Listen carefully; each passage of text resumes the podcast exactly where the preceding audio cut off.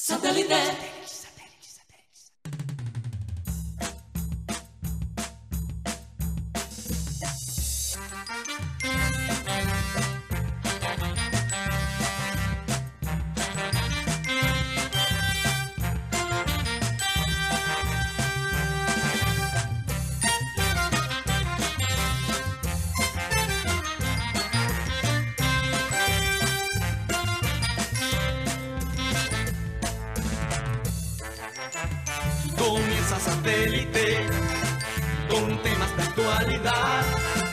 El programa élite de sintonía internacional.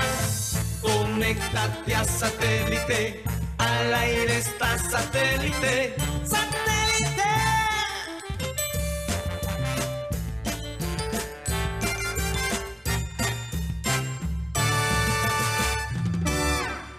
Señoras y señores, bienvenidos a programa Satélite. Muchas gracias por estar con nosotros el día de hoy. Agradecerles que nos permitan entrar a sus hogares, a sus carros, donde quiera que estén. Es, es realmente... sus baños, Mateo, por favor. su trabajo, desde su su cocina, oficina, su desde su oficina, desde la cocina desde también. la cocina, cualquier parte. Desde Durmiendo. un centro comercial. Hasta en un centro comercial, como no. Bueno, muchas gracias por estar con nosotros el día de hoy, eh, miércoles, Remember Time. Como siempre tendremos eh, eh, al- alguna parte de, de- ese programa hace unos años atrás que a todos nos llegó al corazón y que nunca vamos a olvidar. Recordarles a todos, a todos nuestros oyentes, eh, quienes forman parte de nuestro programa, pero antes tengo que decirles, transmitimos a través de nuestro canal de YouTube, programa satélite, y también eh, ponemos videos de nuestro programa en, en el TikTok, que, tenemos como usuario, arroba, eh, es arroba, ¿no? Sí, arroba programas. Arroba programa satélite. ¿Por dónde más, Mateo, nos pueden escuchar? También nos pueden escuchar a través de la Y ver, aplicación. ¿no? y- sí, y ver. También nos pueden escuchar a través de la aplicación de radio digital TuneIn, donde estamos como Radio Caribe Sano. Ahí se transmite el programa en vivo, eh, solo por audio, y tenemos otros contenidos que yo sé que a la gente le va a gustar, contenidos espirituales, familiares, que pueden a veces enjuagar, enjuagar el Como contenido. decía Abel González. sí. Sí, un enjuague cerebral. Cerebral. cerebral, muy importante. Y, y bueno, queremos ser un oasis digital para nuestros oyentes y la gente que consume nuestro contenido. También nos pueden escuchar en las tardes por Spotify, el programa se sube todos los días por ese medio. Ahí nos pueden ver y escuchar porque ahora Spotify tiene los podcasts de video. He visto un aumento, Karina, en las estadísticas de Spotify. Muchas gracias a la gente que empezó a seguir la página en Spotify. Si te gusta el podcast, comparte el enlace. Eh, si te gusta este programa por YouTube también, comparte el enlace por Twitter. Las cosas buenas hay que compartirlas. Y si no te gusta el programa, bueno, por lo menos mándaselo a, a tu peor enemigo, como una venganza. Desquítate con él. Manda el enlace. Revancha. Sí, revancha. Satélite revancha. Santo Dios. Vamos a saludar a la gente que forma parte de programa satélite en producción, Benji Bula, Tox Camargo, Alan Lara, Sara Gueidos. Acá en el panel tenemos a nuestro querido Yeyito. Hay que ponerlo a funcionar al hombre Sí, porque sí. está como de vaguito. Eh, Mateo Gueidos, Benjamín Gutiérrez, el holograma de Juan Carlos Rocha, que se encuentra Sí. aquí con nosotros. Ya Tos Camargo está afuera con la rocha señal. para encontrarlo. Y quien les habla, Karina González. Sean todos bienvenidos. Vamos a comenzar nuestro programa, como siempre, con la frase acostumbrada. Y esta dice así. Seguir cuando creas que no puedes más es lo que te hará diferente a los demás y lo que te hará sentir bien contigo mismo porque no te rendiste. A veces sentimos que nuestras fuerzas están en el piso y que queremos tirar la toalla y mandar todo para, ¿cómo diríamos? Para la porra, Para la porra, Más o allá. para el carajo. para el carajo. o- Bueno, yo, yo incluso trataba de explicarle a alguien que no es de Colombia, que habla inglés, qué significaba carajo. Y la diferencia entre carajo y infierno. Porque no es lo mismo decir vete para el infierno Sí. Vete para el carajo es otro. Eh, eh, básicamente, Son niveles. vete para cualquier otra parte. No hay un, pun- no hay un punto de referencia eh, que se llame carajo. Entonces es, Vete para la nada. vete para la nada, básicamente. Yo- yo- busca en YouTube Álvarez Guedes, el comediante cubano, él es cubano, Sí, sí, sí. sobre eh, el- la diferencia entre carajo y Infierno. y infierno. Sí, Eh, Que- hay que- si, eres, si, verlo. uno- si eres bilingüe, busca ese pedacito porque él daba, sí. él daba básicamente unas clases para, para americanos, cómo aprender los, los palabras, las palabras cubanas. Oye, Mateo, español y, cubano. y, y si hay un ejemplo vivo de eso, fue la película que nos vimos ayer. El grupo todo Ah, estuvimos en cine Rápido y furioso. y nos vimos rápidos y furiosos y cuando sentíamos que ya el hombre, aquí, aquí terminó todo. No, eh, sí, sí. Encontraba una manera así. de sobrevivir Ten fe. que sinceramente, El poder de la fe. sí, Es el mensaje de esa película, creo yo. El poder de la fe. el poder de la fe. Y lo dejan a uno picado. No, no. Yo, yo te digo una cosa, alguien me dio, mi, mi hija Sara Gaidos me dijo, es un desastre hermoso, mamá. Te va a gustar, te vas a divertir. Yo, las últimas películas... Realmente el que va buscando es algo espiritual, eh, no vaya. No, obviamente. No o algo intelectual. O algo intelectual, ¿verdad? Eh, eh, eh, es algo que te mantiene entretenido todo el tiempo. Y definitivamente la actuación de Aquaman, de este señor Momoa. Momoa, es, es eh, la cereza en el en el, la Me copa parece, de la. sí. Porque es que de verdad es muy divertido. Mira, yo, Muy yo, bien. a mí no me ha gustado realmente las últimas películas de Rápido y Furioso. Me gustan las originales, las primeras dos, Tokyo Drift, hasta las cinco más o menos. Después de las cinco me empezaron a perder porque ya eran muy absurdas. Sí, sí, sí. Y era otra cosa, el enfoque no eran las carreras, el enfoque era... Y este también sigue en esa misma línea, pero por alguna razón, esta me gustó más que las últimas tres. Yo la sentí como No sé. el reencuentro de todas las películas anteriores. Es que yo creo que por eso me gustó, conectó con las 5, regresaron personajes, todos estaban al- aquí al mismo tiempo. sí. Llegaron Resucitaron. Sí, llegaron personajes como acaba de llegar Rocha al Ah, estudio. sí. Chicos, ya pueden Sí. desconectar el holograma de Rosa Ah, que ok. teníamos ahí. Tenemos que usar la imaginación. Ah, y con corte nuevo llegó el hombre. Sí, sí. Oigan, pero en todo caso, eh, esto de reinventarse, de, de- de- de sentirte que, que- ya no hay esperanza y de, y de repente renacer, porque yo escuché que el Bolillo Gómez está diciendo, esto del Junior no está fácil. No, y los que, los que manejan las cuentas también, porque no... Ah, Está complicado, está verdaderamente complicado y se han comprometido con los hinchas, Mm. eh, con los abonados a tener un espectáculo que le va a dar la talla, ¿no? El próximo semestre. Entonces, eh, me pregunto yo, Mm. ¿cómo se van a reinventar? ¿Cómo se van a manejar esas, eh, esas barajas? Eh, porque la cosa no está fácil. Si el No Bolillo fácil, Gómez, no que ha sido tan expresivo y siempre se adelanta a los hechos precisamente como para no crear las grandes expectativas, que hasta cierto punto yo no sé si es bueno o es malo. A veces ser tan positivo es malo y a veces ser tan negativo también. Claro, Entonces el hombre medio, sí. es claro y dice, miren, esto no va a estar fácil. Aquí la cosa está complicada precisamente por decisiones anteriores que se tomaron. Ahora están atados a ciertos jugadores que no va a ser fácil salir, que no va a ser fácil ven- vender y que no le van a dar la oportunidad de traer a las verdaderas piezas que se necesitan, ¿no? Para echar adelante este Y, equipo. y yo creo que el Bolillo es capaz de renunciar si no se van los jugadores que él ha pedido sacar del equipo. Y yo me imagino que de eso va a hablar Juan Carlos Rocha en un poquito, mientras que se conecta aquí a, a la mesa. Yo, yo creo que él es capaz de hacer eso. Y, y fíjate, estaba leyendo esta mañana sobre el, el técnico de Nápoles, Karina, Luciano Spalletti. ¿A qué hora es la final de Fiorentina y Y Inter, eso a las dos. A las dos. esa es la final de Copa Italia. Copa Italia? Pero, pero antes de eso, estaba hablando de Nápoles, porque Actual campeón. hemos hablado mucho de Nápoles y lo que significa ese título para, para la ciudad, para toda la región, el, el sur de Italia como tal, que es como la costa acá en, Colombia se siente como aparte, separado del resto del país. Entonces, Nápoles ganar en el sur de Italia es como Junior ganar para la costa. Son cosas muy parecidas. Y Spalletti, hay muchas cosas curiosas de, de Spalletti. Spalletti es el técnico más viejo en ganar su primera liga italiana en la historia, Karina.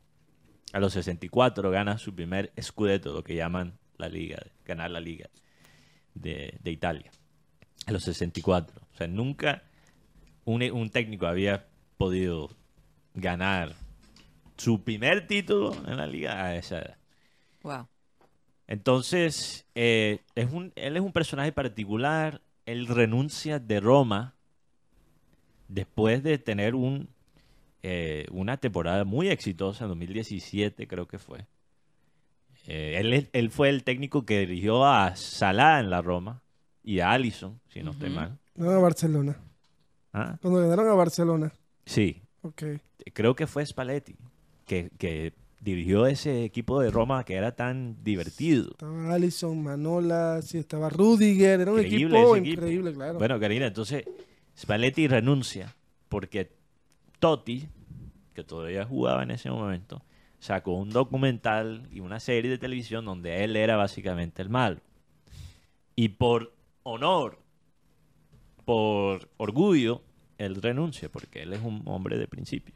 Sí. Y parece que él va a renunciar a Nápoles, fíjate, por una falta de comunicación. Él tenía una cláusula en su contrato de autorrenovación de, de un año con el Nápoles. Ok. Y la forma que Nápoles se lo comunicó fue por correo electrónico. Y el dueño, que es un productor de películas, un man que le encanta armar novelas para la televisión y fuera de la televisión, la vida real también. Dios. Es un hombre muy complicado. Si nos quejamos de los dueños a veces en Junior, este hombre es novelero en todos los sentidos. Él empezó a hablar con la prensa sobre la renovación del técnico antes de hablarlo en persona con el técnico como tal. Y Spalletti dijo, yo, si ustedes me van a renovar el contrato, entonces yo voy a pasar el año de vacaciones. Yo no voy a dirigir este equipo, porque yo no puedo dirigir, no puedo trabajar, después de lo que he hecho para este equipo y para esta ciudad, trabajar con un eh, dueño que me falta el respeto de esa forma. Está bien. Y yo creo que el Bolillo no ha logrado lo que ha logrado Spalletti en Nápoles con el Junior, pero es- él es ese mismo tipo de personalidad. Yo creo que es una Pero te quiero hacer una pregunta. Él es capaz. ya lo hizo, ya lo hizo con Bucaramanga. Ahora que mencionamos a la Fiorentina, Mateo, nosotros que vimos a la Fiorentina que, que no daba. ¿Cómo se dice? Chicle con bola. eh. No daba chicle. No daba chicle. No, Sí, no la daba chicle. Fiorentina es Eh, Fiorentina, Pie con bola. pie con bola es la expresión. Fiorentina, de- ya lo- los hinchas estaban resignados a ir a ver perder siempre a su equipo. En los Una últimos cosa- años, sí. Sí, eso, eso pasó el año pasado. Y verlo ahora en una final, Mateo. La pregunta sería cómo se reinventaron. Bueno, ¿Se hicieron cambios? finales. ¿Se hicieron cambios de jugadores o son los mismos jugadores Bueno, del año pasado? Les puedo, les puedo contar un poquito sobre, sobre esa historia, porque lo de, lo de Fiorentina es muy interesante. Creo que en, alguna, en algún momento hablé del dueño de, de Fiorentina, que es un Ujú.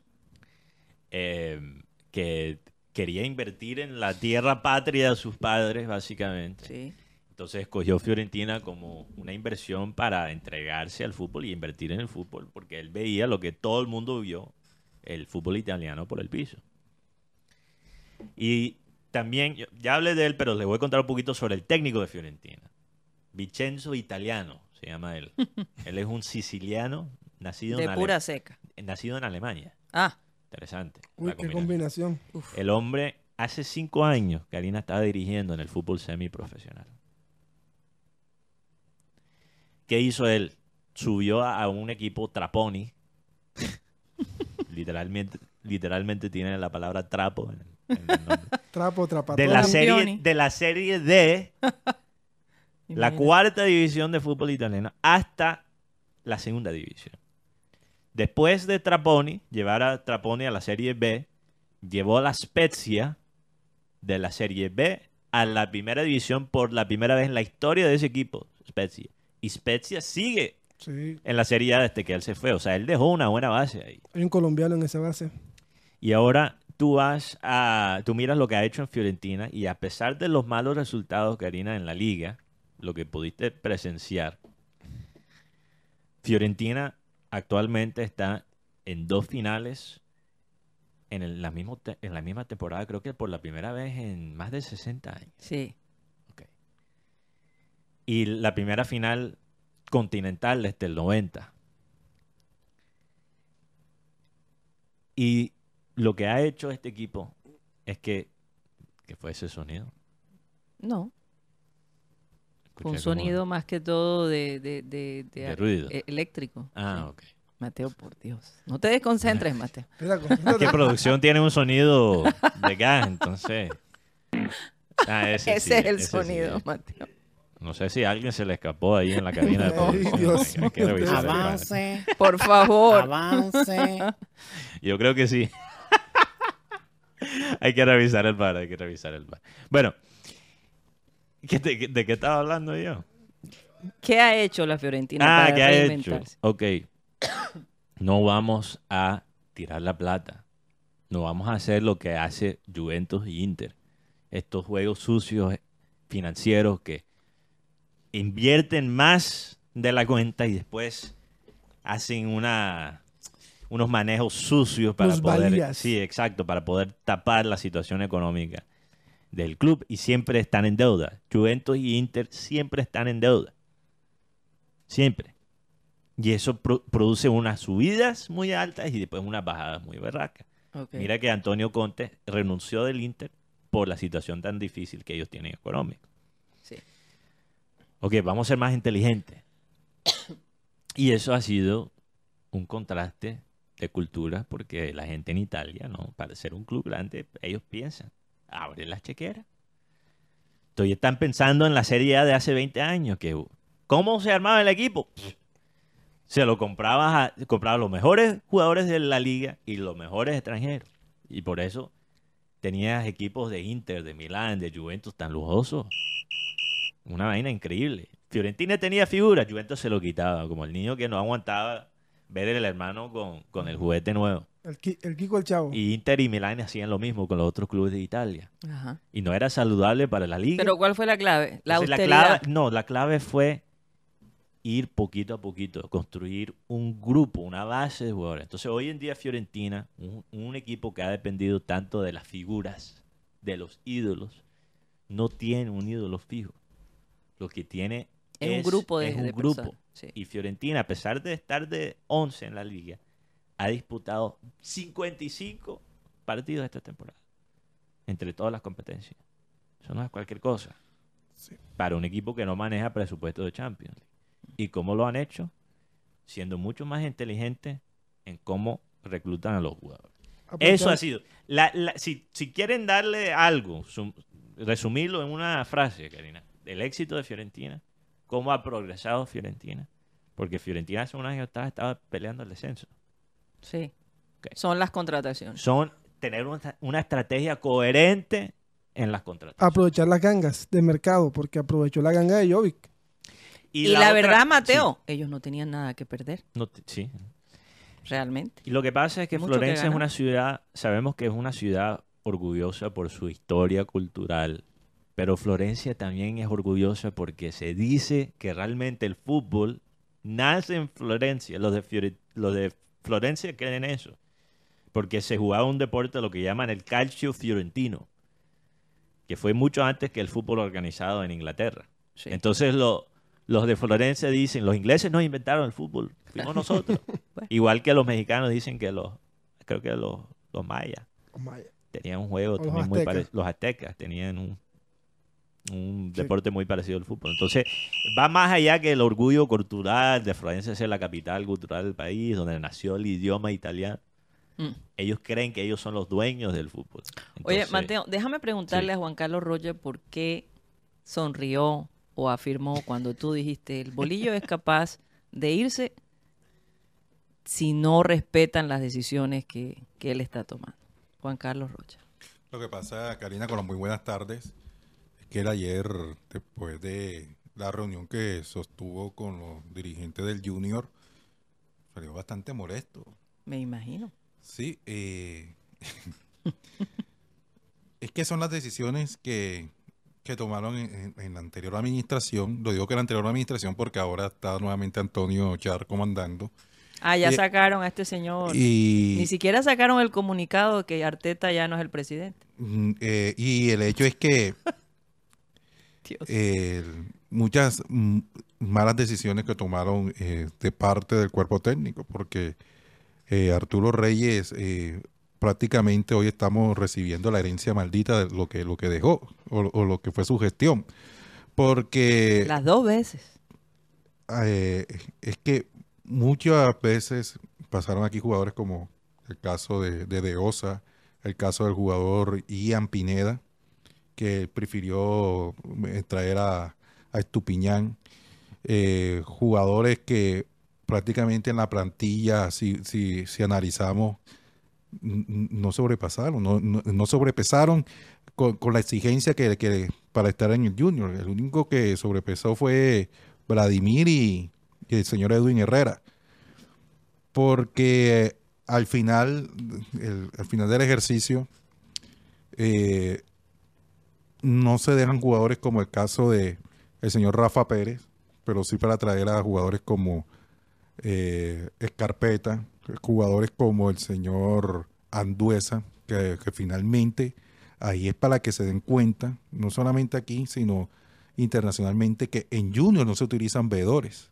No hay veedores para la, tomar las decisiones, para eh, tener buenas Oye, contrataciones. teniendo nosotros tremendos vedores. ¿ah? Sí, porque a- a Hay buenos veedores. Hay sí. buenos vedores Sí. aquí. Pero el te- el- por lo menos en el caso de Anduesa, un uruguayo, que siempre el fútbol de Uruguay es la garra, eh, jugadores rápidos. eh, Anduesa no marcó de ninguna diferencia.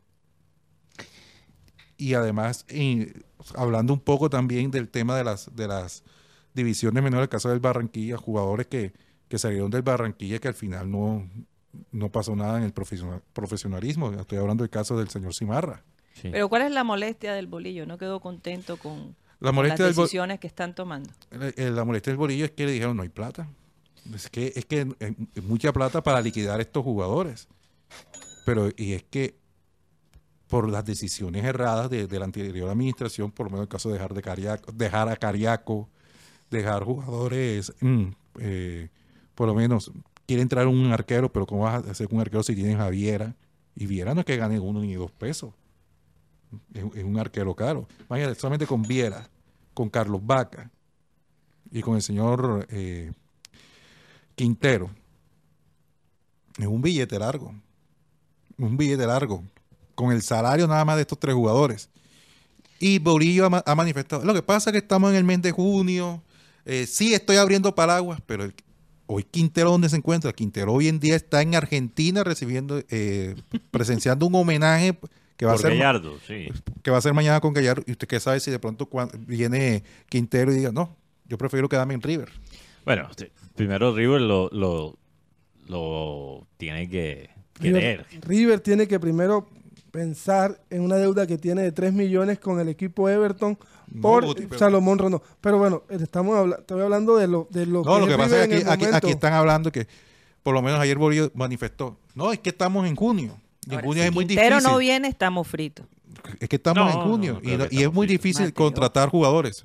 Pero, eh, O sea, perdemos a Quintero, no nos pueden contratar más jugadores. Pero- Nos toca pero- quedar con un grupo de jugadores que En no- Sudamérica- Pero espera, eh, eh, quedándome en lo que en lo que acaba de decir Roche, ¿por qué dice el bolillo que es difícil en junio? Él está diciendo que en general en Sudamérica es difícil comprar jugadores en junio, Sí, sí. porque la mayoría de las ligas están en plena competencia. y porque los contratos son, son de enero a O diciembre. sea, ¿de dónde puede, si uno lo- se pone a pensar, de dónde puede comprar, de dónde puede sacar el junior jugadores en este momento en Sudamérica? Brasil está en pleno torneo. Argentina también. Hay muy pocos clubes que van a querer vender jugadores importantes en, en esta época. Quizás venderlo a los clubes de Europa, sí, pero traer es difícil en esta época, eso sí es verdad. México también. O sea, ¿de dónde va a sacar Junior? el- el- ¿Dónde hay el mercado donde Junior realmente puede meterse? No hay, no hay muchas opciones. Centroamérica. Centroamérica, exacto. Sí. Y por eso le interesa este, este central Fidel Escobar. panameño, Fidel Escobar. Fidel Escobar. Y que lo pide es el bolillo, porque Claro el bolillo que es el lo- que lo conoce. Y lo tuvo en selección, fue mundialista. Pero lo que yo digo, en el caso de, por ejemplo, el jugador Ismael Díaz, un volante 10 que quiere el equipo, que Pero- desde Panamá están hablando del jugador que Pero de yo- la cuerda del bolillo. Yo, está en Ecuador y la verdad les digo, si uno le- si uno ve el, el talento, la parte monetaria de Junior, es mucho más fuerte que equipos como Universidad Católica de Ecuador y Alajuelense de Isaprisa de, de Costa Rica. Totalmente. Tenemos plata, eso lo tenemos claro, pero el- la pregunta es cómo se invierte. Karina, dos cosas que yo quisiera nunca más escuchar es que el Junior compra jugadores por la región de donde es o porque tuvo un semestre muy bueno justo antes de la temporada. Eso, esas dos, esas dos bases como criterio No se puede. hoy en día ya no aguantan. ¿Tú sabes por qué se usaban antes? Porque no tenías otras opciones. En una, en una época del fútbol pre-internet, pre-información, tenías que depender de los estereotipos geográficos y de los torneos para ver si el jugador pintaba bien para el equipo. Pero ya no tenemos esa necesidad de, estar, imagínate, comprando un jugador uruguayo porque es, ah, es uruguayo, va a traer garra. Hay uruguayos flojos también. Yo me pregunto, A, eh, ¿quién, influyó, ¿quién influyó en la compra de ese jugador? De Anduesa, Eh, eso- el Capi. Eso lo- no, eso, es lo, eso fue una decisión de Arturo Reyes, porque se dejó ir a- al señor Rafa Pérez y al señor que está en Santa Fe, Marlon Torres. Marlon Torres. Por descarte trajeron a Anduesa. Por descarte. A mí, a mí me cuesta a veces darle la razón, o sea, por, por cosas de, de prejuicio y de regiones a la gente del interior. Pero es curioso que cuando Arturo Reyes vino al Junior la primera vez, los que seguían la selección sub-20 dijeron, gracias, no saben el favor que le hicieron a la selección sub-20. Porque ese hombre es un desastre. Mira dónde está el- el- la sub-20 en este Y de momento. aquí se defendía mucho las decisiones de Arturo Reyes porque entiendo, era costeño, era un técnico que viene de, este, de esta parte que se formó acá. Pero ahora sabemos que las, las decisiones extrañas que él tomaba con esa selección, eh, eh, Sí. porque tenía un criterio chimbo. Pero bueno, Se criticó eso- aquí, aquí se criticó cuando se, cuando él dijo que mm, jugadores como Jean Poveda y Eddie Salcedo no sentían en la camiseta. Ahora, eso no- por- refleja una actitud por que... eso, por eso no los convocaba. La pero eso, pregunta- eso todavía se ve. No, pero me bueno, por ejemplo, en esta selección Colombia sub-20 tenemos un jugador que es de padres norteamericanos, que es Devan Ta- Stanton, que juega en el Fulham. Pero también sí se ve porque jugadores como Luis Quintero, Mateo Mejía, entre otros jugadores que hacen parte de padres colombianos, no los convocan porque no sienten la camiseta. Entonces, ¿cómo la van a sentir si no se la ponen? No, la realidad, tú sabes por qué no lo convocan. Per- perdón que nos desviamos un se poquito. ve No. Bueno, eh, en parte sí. Se veía. Como voy yo. No, no, no hay entrada ahí para el negocio. Tienes la razón. Pero hay otro componente ahí. Es flojera. Porque cuando tienes jugadores que crecieron en otras partes, necesitas trabajar más porque a veces hay una falta de comunicación, diferencias culturales, diferencias de idioma, no todos manejan el español, eh, como lo manejan obviamente los que crecieron en Colombia. Entonces, hay una serie de cosas que requieren más esfuerzo. Pero con el tema del internet también tienes la ventaja de poder comunicarte con ellos. Pero el punto es que Junior, regresando al tema de Junior, Junior tiene, hablamos de la Fiorentina, cómo mejoró la Fiorentina después de estar peleando el descenso. Mejoraron su criterio para comprar jugadores. En vez de simplemente gastar la plata, empezaron a pensar en quiénes estamos invirtiendo. Mira, Mateo, yo creo que el Junior tendría que cambiar a, a los ejecutivos. que mucha tiene. gente, mucha gente, o agregar gente también. Porque yo te digo una cosa, eh, yo, yo creo que ese comité, que en algún momento al máximo dirigente se le ocurrió, Comité fantasma, como dijiste una vez, Cari. y un comité que, que esté fuera del círculo familiar, ¿verdad? eh, que, que sean personas que de verdad saben, veedores, eh, personas eh, en la ciencia, en la medicina, obviamente, expertos en fútbol, en, en- en- en venta de jugadores, en fin, tantas cosas. Pero si, si las decisiones las siguen tomando eh, de la manera como llevan todos estos años, yo, la verdad, nunca veo que vamos a poder ganar un título internacional. Pero, ¿sabe? Siempre llegaremos a, a- a- a eso, ¿cómo dicen que le faltó El último centavo. el último centavo para completar el, peso. el peso? Siempre va a ser así. Pero sabes, Karina, que también esto nunca va a cambiarse, el entorno de, de Junior no cambia también.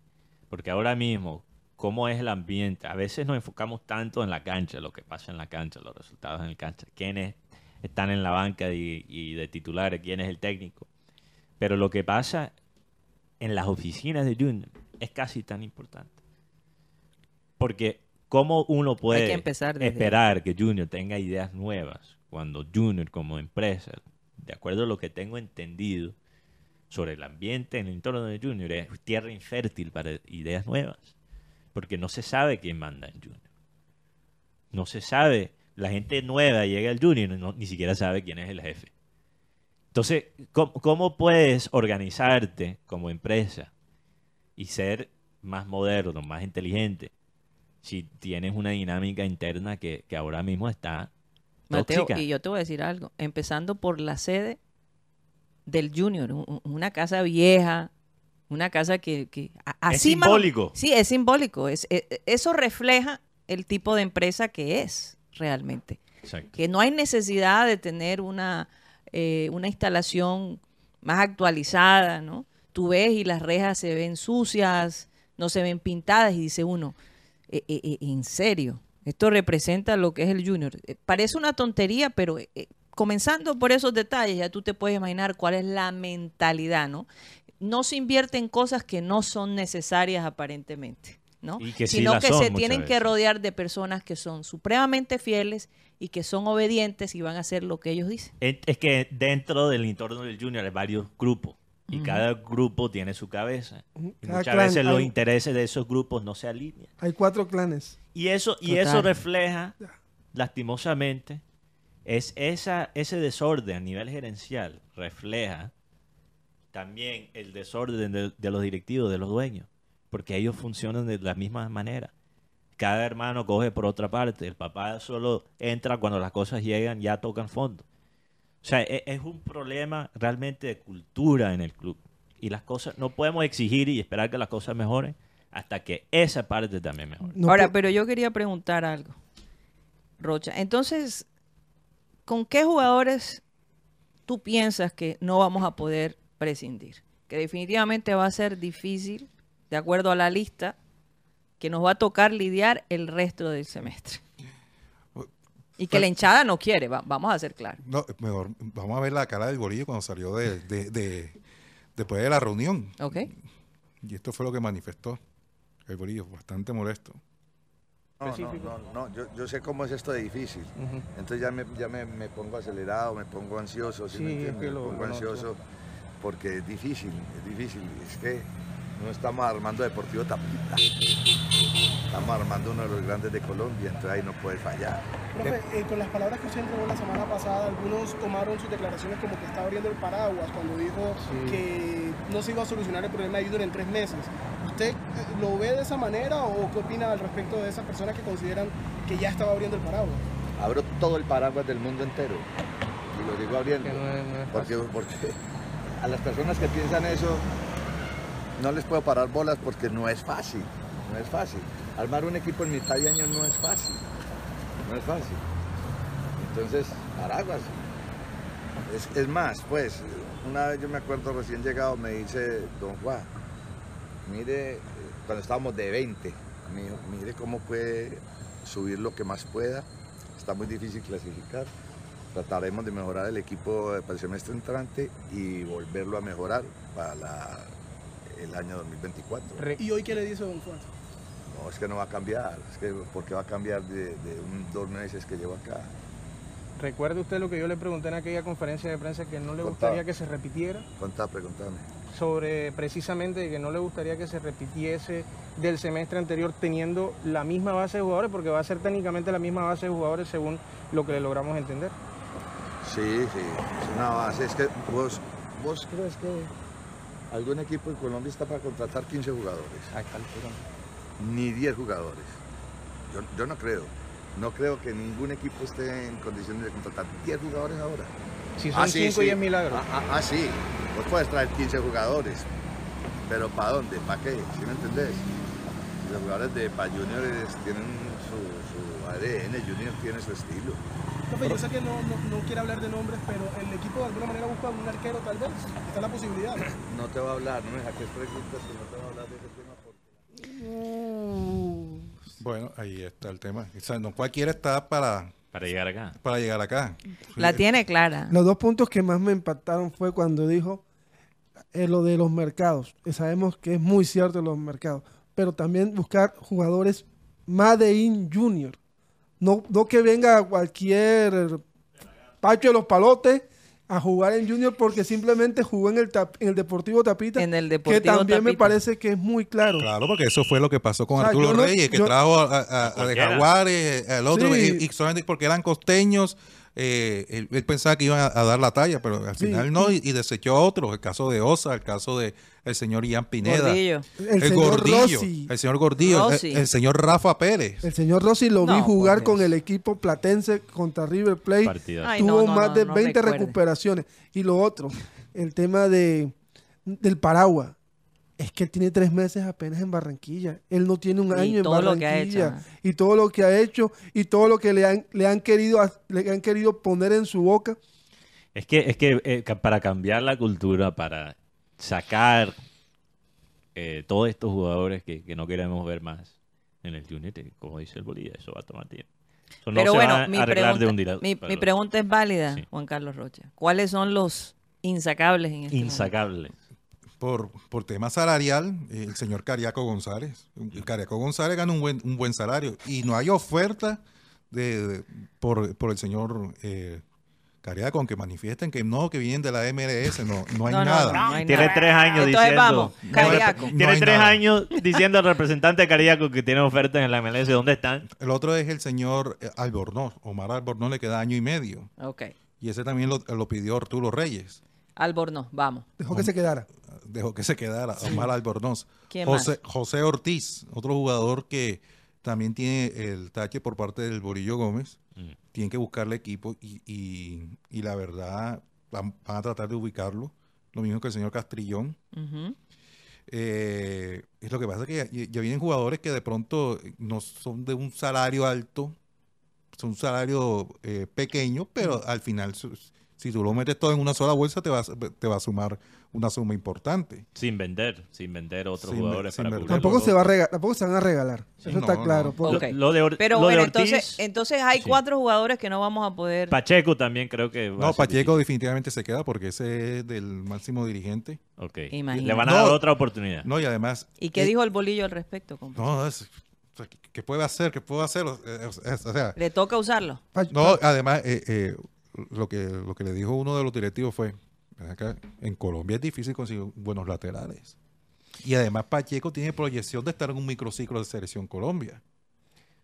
Yo creo que de, de todos los, de si los no cuatro, puedes con el enemigo, únete. Tengo entendido también que hubo, que hubo, que hubo disculpas al, al Bolívar. No, sí, eh, lo llamó. Sí. lo llamó y le pidió... Eso me parece Bueno, me bien. parece bien. Por eso yo les dije, por eso yo les dije, ¿será que Pacheco, después de lo que vivió, de lo que vio del chino, de lo que vio todo este, este malestar de la hinchada de Junior, a lo mejor, como dicen nuestras abuelas, cogió escarmiento? De los cuatro exonerados, como le digo yo, Pacheco creo que es el que más vale la El- pena. el salvable. Sobre El todo salvable. porque no hay laterales. De segundo, porque es verdad lo que dicen los directivos, que es difícil conseguir laterales buenos. Y, y la verdad es que me parece atractivo tener a Fuentes de regreso. Herrera que también puede jugar por la derecha y Pacheco tres buenos laterales. y a Zidane.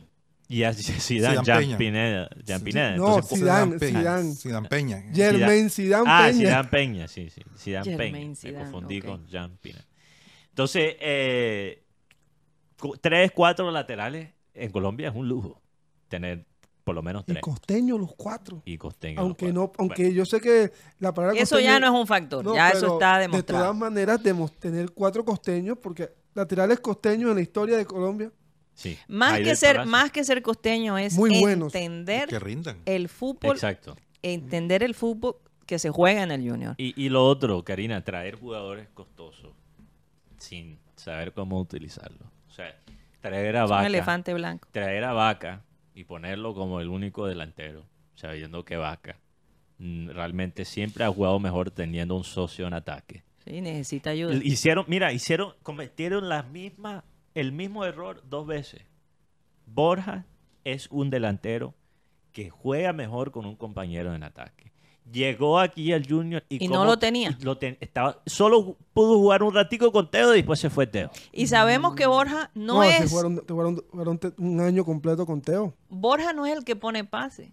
Porque cuando él estaba solo no hacía nada. No, y esa era la queja y de la no mayoría. presiona. Entonces tú Exacto. necesitas a alguien con él que puede hacer el trabajo más sucio para que él se enfoque en, en definir. Sí, no sí. presionaba. Entonces, ah, No presionaba. No, para nada. Porque en River Plate presiona. Pero tú sabes por qué presiona ahora en River, Cuti. porque está trabajando en Él la parte física. su, él cambió su Sí, rutina física. claro, está trabajando físicamente. Trabajó con un especialista, lo que nunca hizo acá. Es más, ya el colibrí ya no es solamente el bailecito, sino que ahora es Ah. con Super Saiyajin, estilo- con tres movimientos más. Bueno, entonces Borja es un- era un delantero supremamente costoso. Lo trajeron al Junior, no lo utilizaron. No lo utilizaron como se debe utilizar. Con C3. Cometieron el mismo error con Vaca. Vaca, pocas veces lo he visto en Europa jugar solo, como el único 9. ¿Y a cómo juega aquí en Junior? Como el único 9. Traen a Quintero. ¿Dónde lo puso Arturo Reyes? Enfrente de la defensa, como si fuera un 6, un volante de marca. Tampoco es la posición, la mejor posición de Quintero es detrás de un delantero, en el 10, lo que llaman en el hueco, que suena un poco Tra- vulgar. tra- pero- traen a Teo y no supieron tampoco usarlo. entonces, Entonces, eh, o se- o sea, eh, la historia demuestra que definitivamente el mal uso de los jugadores es donde nos han... Mal uso, mal exacto, uso, el el mal, mal uso uso. de los jugadores. Invertir y lo, y no hemos, y lo hemos dicho, ¿por qué no ponen a los jugadores en las posiciones que son buenos?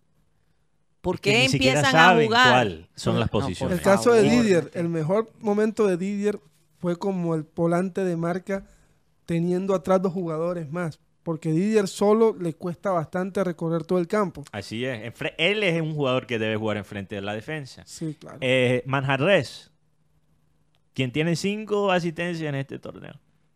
Y está en los cuadrangulares. Aquí lo teníamos como volante de marca. Es un volante mixto. es más, can- es más que- aquí Teófilo lo- lo dijo. Aquí Este lo es el próximo aquí, cantillo. Oye, yo no entiendo cómo no hay en el junior una persona que analice el perfil de los jugadores. No, no o lo quizás entiendo. lo hay y no, lo, no se escucha. no- su voz ¿Será, no que. ¿Será que existe? Exacto. Porque hay analistas de video. Preguntemos para ver. Bueno, hay que indagar. Hay que indagar. Ahora, El mejor Rocha, usa- ¿tú conoces algún ana- analista de video? Ellos- eh, yo- el Borillo tiene uno nuevo. no, hay, sí hay. Yo lo veo nuevo. trabajando en la zona de prensa. No, pero Borillo, eh, Borillo trajo uno, porque el que estaba de los salió. El mejor usado de los jugadores cuando trajeron es el señor Jimmy Chará. Pero lo que necesita mejor para usado. eso, Karina, es que el, el- el técnico, lo que él, en lo que él se debe enfocar es el día a día. El, el- los entrenamientos, los manejos del partido, el ánimo del grupo. Por eso muchos clubes a nivel mundial ahora tienen un director de fútbol o un director no técnico, pero un sí, un- lo que llaman un director de fútbol, de operaciones futbolísticas. Y ese es el hombre que está pensando en cinco años quiénes son los jugadores que vamos a tener. ¿Cuál es el criterio del jugador que, que vamos a fichar? ¿Cómo puedo comprar jugadores que ayudan al sistema de mi técnico? Es, es- así se maneja el fútbol moderno. Y el Junior no va, va a avanzar si no empezamos a manejar las cosas de esa forma. Entonces, hay que, hay que lo he dicho, hay que renovar. el- Y, y mira, yo, Rocha, no sé si tienes información acerca de esto, pero si yo fuera gerente de Barranquilla FC, yo estaría muy molesto con el Junior. Porque suben los jugadores del Barranquilla FC del Junior y se desvalora No, los dejan en la banca. porque no saben cómo usarlo. Ya lo hablamos. Y desechamos lo bueno y nos quedamos con lo malo. Mandamos a Esparagosa y a, Man- a- a Majarres de, de prestado, aunque Esparagosa es prestado con compra, Con opción de compra. con opción de compra. La de Manjarres es bastante, es bastante Y nos quedamos alta. con Cimarra. O sea, Y lo ponemos... Sí, hay que, que mirar que el comité técnico se evalúa para qué jugadores pasan de, del Barranquilla al Junior, al profesionalismo. Porque, creo que porque falta la verdad, eh, no, es que la verdad que es muy decepcionante a- al ver cómo terminó. Oye, pero fue un milagro cómo, cómo el Junior sacó inclusive el arco en cero con la defensa que tenía. No, pero... el campeonato. Y eso porque se, se, se cambió el arquero, a mí me da mucha y, y pena. Jefferson. Últimos dos Y- el hombre dio, cero goles y recibió dio la talla, ¿no? Jefferson Martínez. Sí, lo otro es el tema de que... Ese ejemplo, era el talón de Aquiles del equipo, uno de los grandes talones de Aquiles que teníamos. Sí, Cimarra Y era el talón de Viera que estaba afectado. pero- era el capitán del Barranquilla y de un momento a otro, porque él tuvo un comienzo de semestre bueno para que se, se dijo, "Oye, hay un nuevo, el nuevo Francisco Casiani, decía la gente, pero la falta de oportunidades también, también acaba en un jugador. La confianza. ¿Qué hizo Amaranto Perea? Lo subió, jugó dos partidos muy buenos. Hasta ahora los mejores partidos que vimos de Cimarra fueron los primeros dos o tres que jugó con el Junior. Y después que hizo Amaranto. Perea lo bajó de nuevo. Bueno, en conclusión, no van a haber los grandes cambios en el equipo. Esa es la verdad. Lo, lo que sí se está hablando, por lo menos, es tener esa huella del Junior, tener esa huella de, de buenos jugadores. Por eso se está hablando con Víctor Cantillo. Lo que pasa es que lo de Cantillo es un, es un billete. Yo sabía que lo de Cantillo era... eh, que- eh, no, es que el hombre se gana 80 mil dólares. Y aparte, eh, hay que pagar un préstamo que está pidiendo el equipo brasilero. Pero tampoco- no puede esperar ganar la misma cantidad después de estar mamando Sí, vaca tiene- eh, más de un año. Es lo que pasa es que él tiene un contrato firmado, Mateo. Así que no le puedes bajar el salario. Y, y Junior lo que aspira es que el Corinthians le, le ayude a pagar por lo menos la mitad Bueno, del salario. Eso es, 20 lo y que, 20. eso es lo que hay pero que pero el Corinthians lo que quiere es liberarse. Al contrario, no, yo quiero liberarme, o sea, liberarme del peso financiero. Eh, el caso de William Tecillo, que le interesa, le gusta el borillo. Además, quiere un jugador con experiencia, un jugador que tenga recorrido eh, de Selección Colombia. Y el otro es eh, un jugador que ya estuvo aquí. Oye, ¿Hinojosa qué pasó? Eh, Hinojosa no lo descarten. El otro que jugador que estuvo aquí, que estuvo aquí sonando al principio, pero no, al final no se dio, no se llevó, no se, no se llevó a cabo ese- esa negociación, es la del señor eh, Dani eh, Mantilla, la- Daniel Mantilla, Daniel Mantilla. que renunció al Deportivo Cali. sí. Sí, pero el 50% de sus derechos es de patriotas. Están hablando con el señor Guzmán. Hay una buena relación ahí, Rocha, ¿verdad? Sí, claro. Con Bueno. el señor Guzmán. O sea, no estoy diciendo que hay conversaciones, no, no, hasta el momento no hay nada con respecto a estos jugadores que están ahí. Y son colombianos, por lo menos la, Este- la- la ventaja es que son colombianos. Estén pendientes de la nueva historia que se escribe, una nueva novela. Los que se quedan y los que se van. se va a llamar la novela. ¡Afuera! Los que se quedan y los que, Y, y lo que pasa es que ahora estos jugadores están, están de vacaciones hasta el primero de junio. que descansen. Ay, Bien merecido lo tienen. Y que los dejen hacer lo que les dé la gana, caramba. No vamos a estar detrás de ellos que si se tomaron la cerveza, que si esto, que si es un problema de ellos lo que hacen en su vacación. Vamos a un corte comercial y a ver nuestro Remember Time de hoy. Ya regresamos.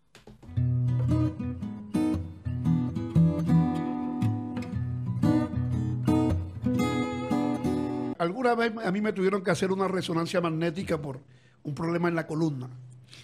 Y yo, bueno, cuando uno lo introducen, en, eh, porque lo introducen todo el cuerpo, para ese tipo de examen en la columna. ¿Pero qué es lo que te introduce? Ah, introducen el cuerpo. Ah, ya, ya. Ahora, no, discúlpame, yo pensaba que estaba hablando del cateterismo. que le- Ah, es que oí un poquito mejor. No, no, no. que- Entonces, no, cuando, tú- estoy- entonces, bueno, yo no sé, parece que los aparatos de, de- de resonancia magnética han evolucionado, ya son distintos, pero en esa época, que era la persona dentro del, del- de- Una cápsula. Sí, y yo dije, bueno, esto es una cuestión científica, no tengo por qué asustarme, porque es que uno queda como preso ahí. No, Sí, tiene, sí. no tiene para dónde moverse. Sin embargo, cuando ya iba como 40 minutos, pegué un grito, sáquenme de aquí. Porque es que uno no aguanta ya. Llega un momento que uno siente que se está ahogando, aunque no esté ocurriendo realmente eso. No, y tú has acostumbrado a campo abierto, encerrado en un cubículo. Mira, de a mí una- me dijo el médico que Ah, a bueno. muchas de las personas que le hacían ese examen tenían que doparlos, tenían que dormirlos. Claustrofobia, sí, les ataca la sensación de inmovilidad, que no pueden moverse. Y además, tienes la impresión que vas entrando como a la tumba tuya.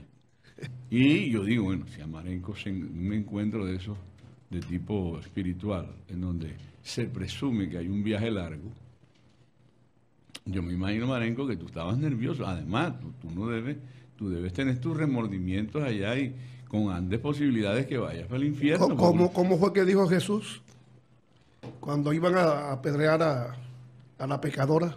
El que esté libre de pecado. El que esté libre de pecado que tiene la primera no, piedra. no juzgo a nadie. No, no, no, pero por eso te digo que, que- que hay que hacer un inventario a ver si de pronto te queda algo a tu favor, porque uno a veces no tiene, está sobregirado. ¿eh?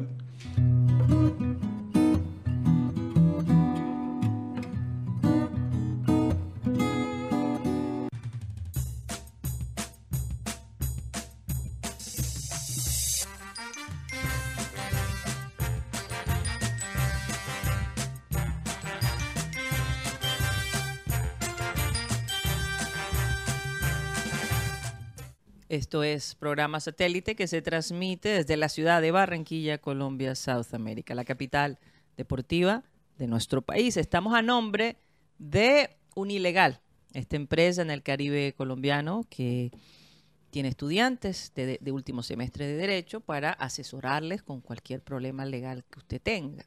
No sabe cómo normalizar sus predios, qué derechos tienes en tu empresa en la cual trabajas, cómo divorciarte, cómo crear una empresa o cómo comprar un auto, pues Unilegal te puede asesorar. 25 mil pesos cuest- cuesta la consulta vía telefónica por 45 minutos. Si te quieres comunicar con ellos, hazlo, hazlo al 324 599 8125 324 599 8125 Unilegal. Y si estás interesado en publicitar con nosotros, ya sea la publicidad hablada o un banner, como lo estamos haciendo con, Surubi Food. con Surubi Food. Un saludo para José Alejandro Lora y Salomón Lora, óyeme, un saludo para ellos.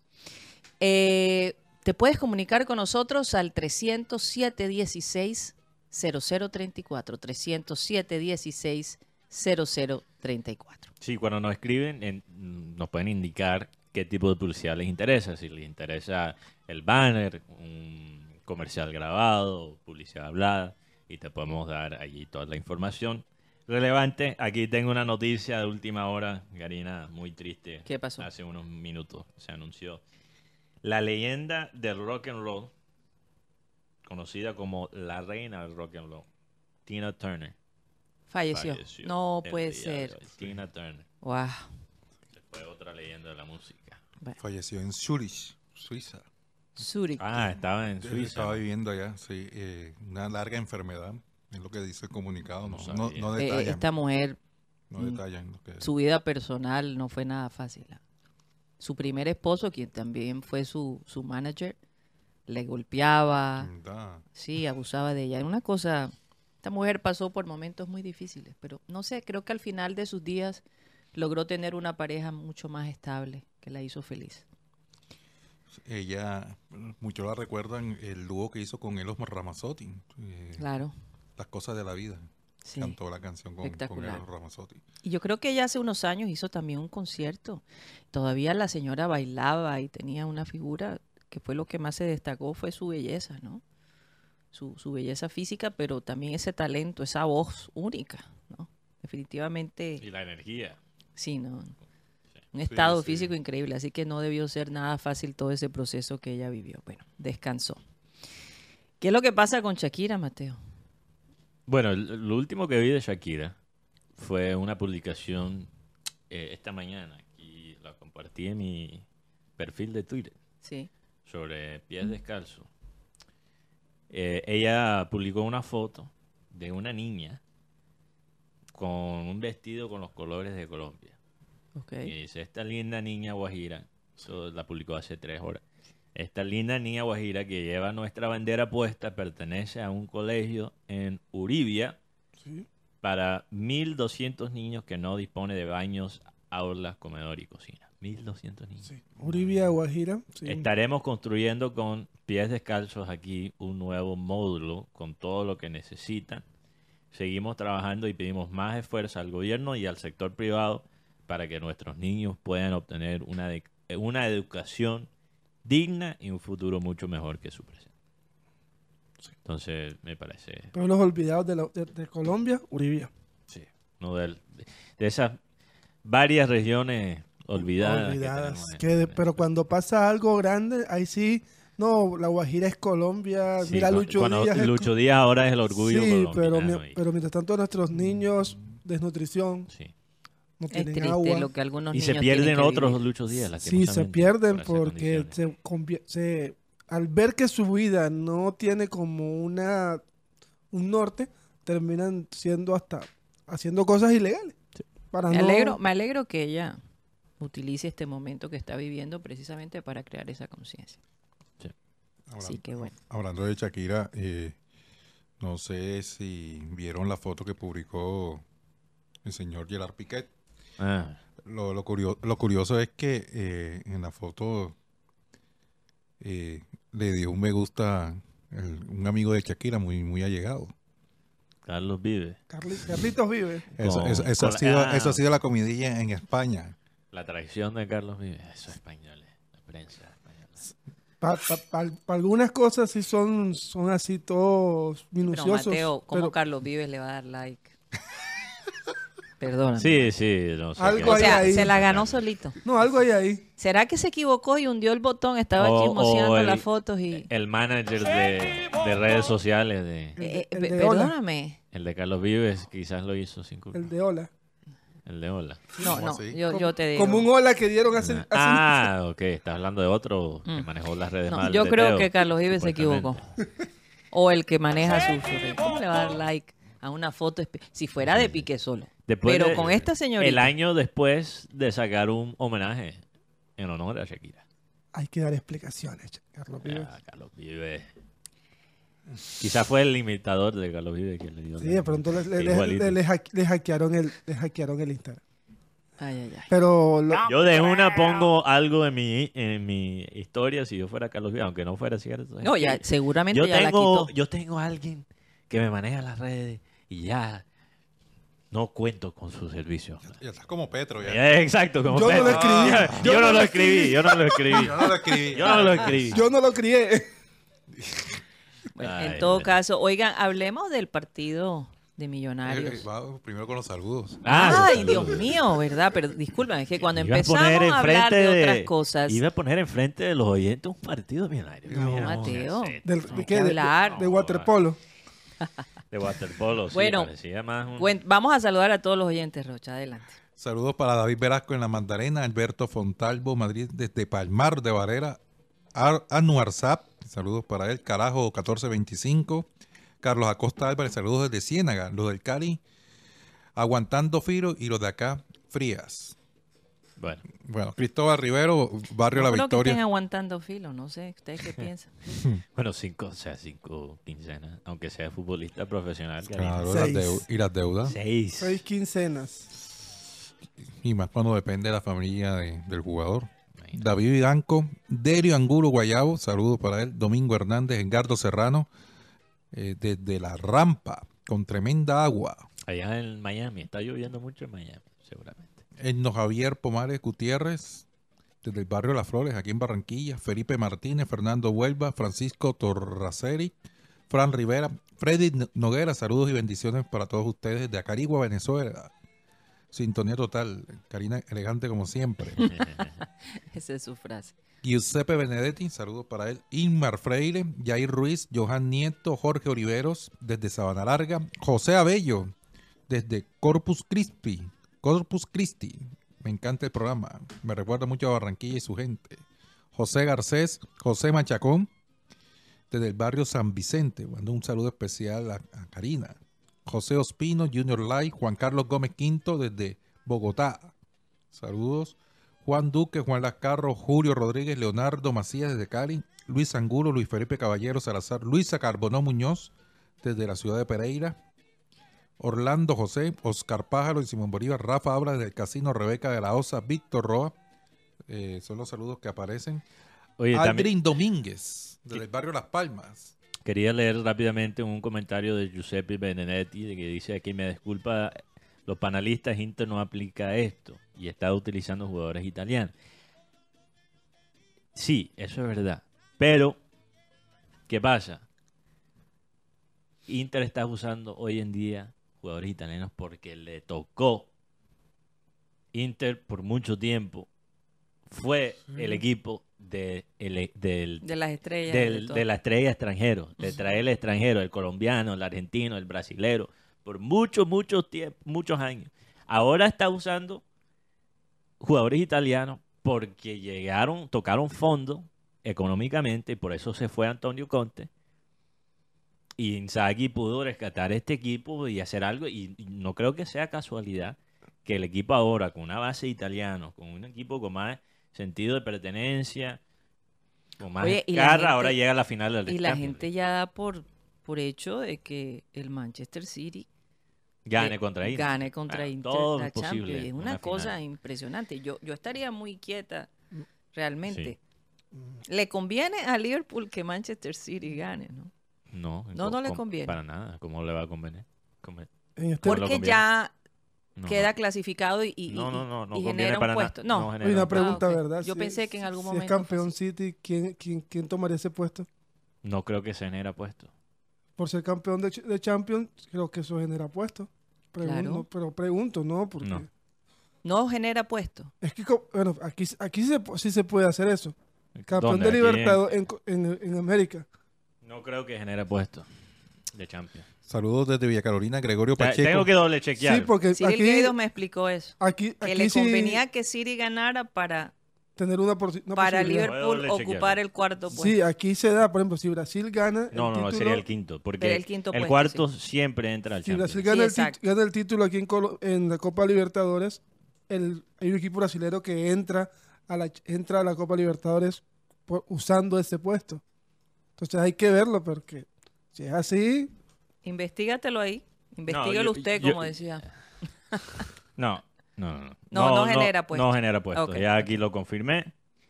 Eso creo que se hacía hace muchos años atrás. Ok, pero se acabó. Pero no genera quinto puesto si gana City. Ok. Ahora, si quedas por fuera de los cuatro, pero ganas la Champions League, ahí sí te dan un puesto adicional. Ya. ah, ok.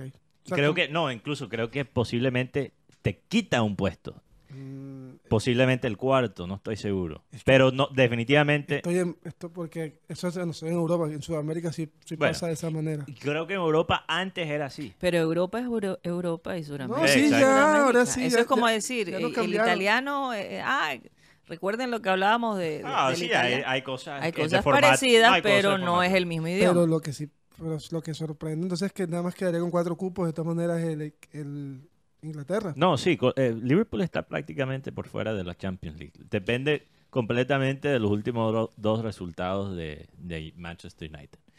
Entonces, la única manera que vamos a entrar, ya el Newcastle eh, entró oficialmente a Champions League, regresa a la Champions League después de estar por fuera por muchos años. Sí, 20 años, ¿sí? La última vez fue con el Tino Asprilla. imagínate. Eh, pero el Liverpool necesita, porque United tiene dos partidos todavía que le falta, necesita que United pierde uno de los últimos dos partidos. Si no estoy mal aquí. Sí, por diferencia de gol, sí, exacto. Porque United tiene que eh, jugar contra Chelsea. Un Chelsea que está prácticamente muerto. Se nota que esos jugadores ya se quieren ir de vacaciones. Esa rumba están esperando. Y Como nuestro productor, que ya se Sí, quiere ir de yo- vacaciones yo- de, me- de medio año. No sabían eso. no, no, no sabía, sabía. no sabía. no sabía. Está Bueno. pidiendo días libres. Bueno. bueno, eh, es una broma, es una broma. sí, sí, yo sé, yo sé. Tiene que aclarar porque después los oyentes piensan broma. que... que- Va- que- vamos a terminar con, los- con los saludos. Tengo aquí. Ah, perdón, Rocha. Lo- bueno, lo último que iba a decir sobre United. United eh, juega contra Chelsea y Fulham. Veo más complicado el partido contra Fulham porque ese Chelsea quiere que... Acábame, por favor. ya, Saludos para Gregorio Pacheco desde Villa Carolina, a Aldrin Domínguez en Las Palmas, Andri Dainer, Jorge Enrique Pérez desde el barrio Modero, también para José Forero, eh, dice José David Forero aquí en Tapizados, Boston, está en sintonía, Marlon Cabrera Tremenda publicidad. desde Singapur, Bella Karina, siempre elegante y una voz sutil, y Patricia Peña desde New Jersey. Está en sintonía con nosotros. Marlo Nunca me Cabrera es el de dicho que mi Singapur. voz Sí. es sutil. Es verdad. es Y verdad. lo de las camisas, Rocha. Eh, Lo de las camisas, ¿qué pasó? ¿qué- espera, Que parece camisa de Pepsi Man la mía. La tuya. Ah, este, Que no me- ¿Qué- Junior cuál- Life dice, hoy Guti con la, con la salida de la cam- saludos desde la carentura de Villa Carolina, Oye, eh, ¿cuál fue el oyente en Boston? Perdón. en Boston. Tapizado Boston. Tapizado. oh, Ah, está Jorge, tapizado. José, For- José David Forero. Que me estaba perrateando por lo de Boston. Por lo... No, Tapizado Boston es, una empresa aquí Una Ah, empresa. tapizado Boston. en el Saludos barrio. La publi- ya diste tres Ah. veces la publicidad. Ah, ok, es una empresa, es que no sabía que... Bueno, ya. Yo no sabía si está hablando de Bo- barrio Boston, la ciudad de Boston. Bueno, sí, ¿verdad? Porque para- hay un oyente que no escucha desde Boston. Entonces yo Sí. quería, eh, no sé, pasar el duelo por los Celtics con él. Oye, pero perdón si ganaron ayer. Ah, bueno, vamos a ver. Eso, eso es un. Ahora tienen que ganar los próximos tres partidos De seguido. sí. de seguido. Que nunca se ha hecho antes. Nunca un equipo ha remontado después de estar perdiendo 3 a 0. La, mayor remontada en la postemporada de la, de la NBA fue una final, la de los de la de LeBron contra los Warriors, donde estaba perdiendo LeBron 3 a 1 la serie y remontaron y ganaron 4 a 3. Oye, Mateo, ¿pero van a ser en Boston ahora? El quinto partido es en Boston. Eh, la última vez que ganó Boston un partido 5 en casa, en los playoffs, fue en 2018, creo. Entonces, sí, pero mira, si Boston gana mañana el partido 5, tengo algo de esperanza. Vamos a ver lo que pasa. Boston, Boston tiene en su haber no el Boston de básquetbol, sino el de, el de béisbol, de remontar un 3 a 0. También. Sí, e- el único, creo que de, los deportes principales en Estados Unidos, sin contar el hockey. Eh, gol de Fiorentina, perdón. Uy, ¿De quién? Oye, Fiorentina, no, eh, no, no pudimos verle autogol. Ah, bueno. ¿viste? En serio. No, no, no, me, me lo perdí, voy a tener que retroceder. No, no. Oye, nunca pudimos ver un gol de Fiorentina en ese partido. Sí lo tuvo. vimos, Karina, claro que sí lo vimos. No, no, no. En ese partido hubo un gol de Sí, Fiorentina. ¿Cómo quedó? Fiorentina creo que Ah, perdió fue un 4 solo gol. No, eh, 4 a 1 creo. Sí, 4 a 1. Sí. Ellos metieron el gol y después el otro equipo, ¿cuál era? Lazio. Lazio. Sí. Metió 4. Lazio de, un- de un- otro ex técnico de Oye, qué Nápoles, ambiente Sarri. tan increíble. A pesar de la derrota, esos hinchas... el ambiente de, de- de la Fiorentina, de- del estadio, que es un estadio bastante viejo. Sí. No nos podemos quejar de, de los estadios que tenemos No, acá. Es que literalmente creo que es uno de los más antiguos De de, toda Italia. antiguos. De toda Italia. Sí, y- Y queda en el centro de la ciudad, entonces, bueno, parte, eh, eh, bastante céntrico. Centro norte. de Centro la- norte, sí. Pero la bueno. última vez que Fiorentina ganó un título, fíjate, fue también creo que Copa Italia, 2001. O sea, 22 años desde que ganó un- una Copa de Italia y, y el único título de, de la Fiorentina en este en este siglo. Entonces, no es cualquier cosa lo que está pasando con, con ese equipo. Eh, también este oyente, Giuseppe Benedetti, dijo, eh, se nota por su nombre que tiene Giuseppe. antecedentes italianos, seguramente. Italiani. Sí, seguramente eh, sigue mucho la Serie A. Pero él también dijo que Fiorentina siempre ha trabajado con una base de jugadores. Sí, no, lo que pasa es que Fiorentina ha tenido buenas bases de jugadores. Ha tenido jugadores que vienen de la cantera, por ejemplo, o han sido inteligentes comprando, pero fácilmente se desarma la base. Se va un jugador y el equipo cae. Entonces, a Fiorentina siempre le está como tocando reconstruirse. Y siento que este equipo no es así. Se fue la figura del equipo que era un- el delantero serbo Vlahovic a Juventus y el equipo mejoró después de su ida. Muchas veces se van los ídolos en Fiorentina y el equipo va por el piso. Oye, algo que me gustaría volver a ver en el Metropolitano Mm. es la venta de comida Afuera. afuera, que se hacía en el Romelio Martínez y ese olor de la carne. De...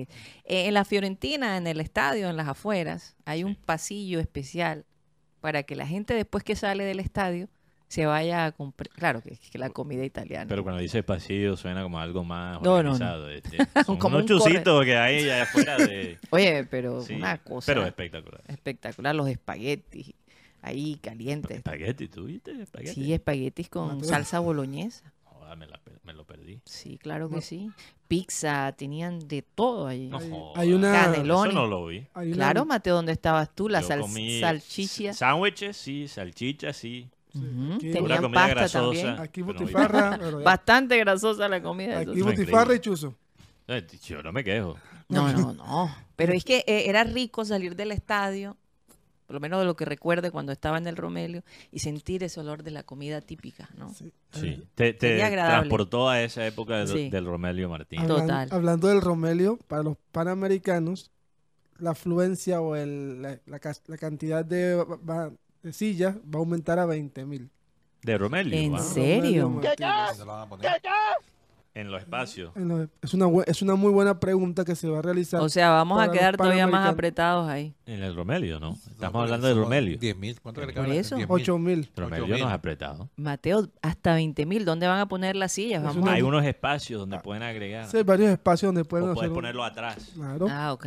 Lo- Sí, sí, la, un espacio. la idea es porque el estadio también, para que sea una segunda casa del Junior, Mm. en caso de que pronto vayan.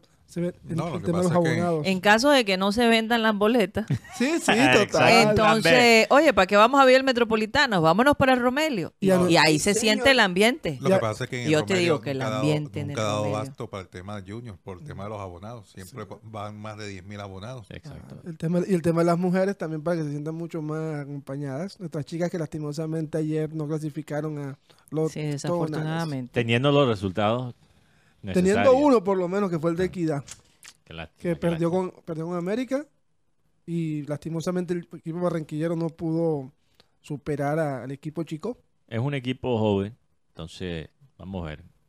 Bueno, yo, vamos. Yo le tengo fe a nuestra amiga Ginari. que yo Saludos sé a- que ella puede. Y ojalá la mantengan y ella Sí. pueda desarrollar su que- proyecto. Que le den ¿no? tiempo y paciencia y, Sí, en- sí, y sí.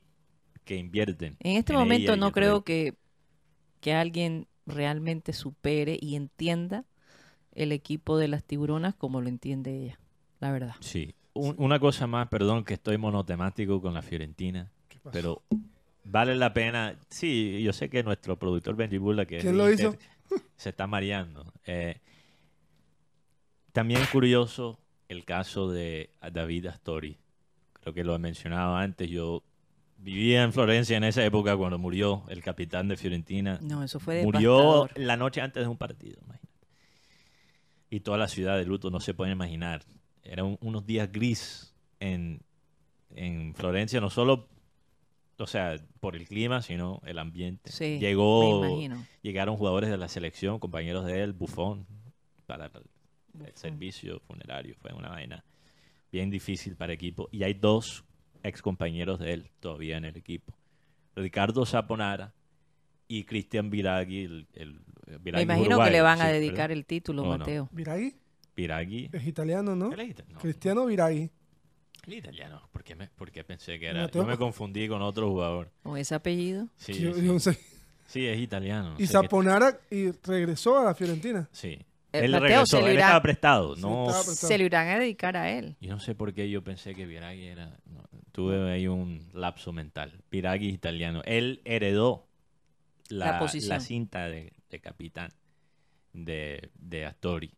Entonces yo no me puedo imaginar cómo se deben estar sintiendo esos dos ex compañeros de él. Seguramente tienen a Astori ahí en la mente.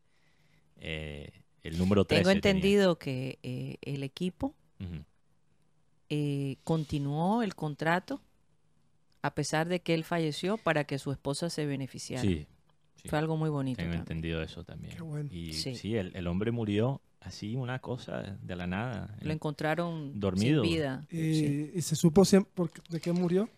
Una de esas cosas así que... Deficiencia cardíaca. Muer- no muerte súbita. Sí, cosas, fue sí. algo cardíaco, un problema Algo cardíaco. cardíaco, Yo eh, lo recuerdo porque bueno, aquí en Colombia es- eso fue un día domingo y se murió un jugador de, de Fiorentina. Y yo, bueno, Y yo creo que Mateo había comprado los tiquetes para ir a ver a la Fiorentina. No, no, no, yo, yo, Algo así. yo fui después de la muerte. Yo no, ya no estaba. Muriel Mateo en ese momento.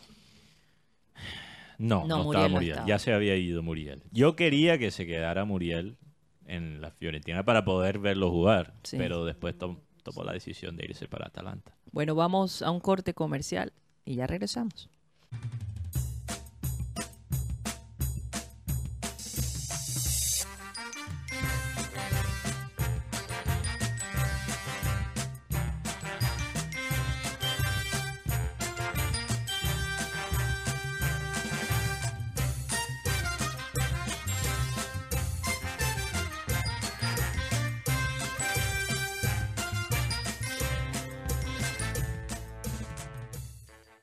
Esto es programa satélite que se transmite a través de nuestro canal de YouTube, programa satélite.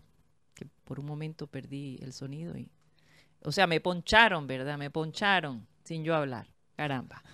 Voy a, voy a chequear el video, voy a chequear el video después. No, es que sí se fue el retorno por un segundo. Ok, Así, así, sí. así. Bueno, eh, quería que habláramos de la sub-20 que juega Sí. a las 4 de la tarde contra Japón.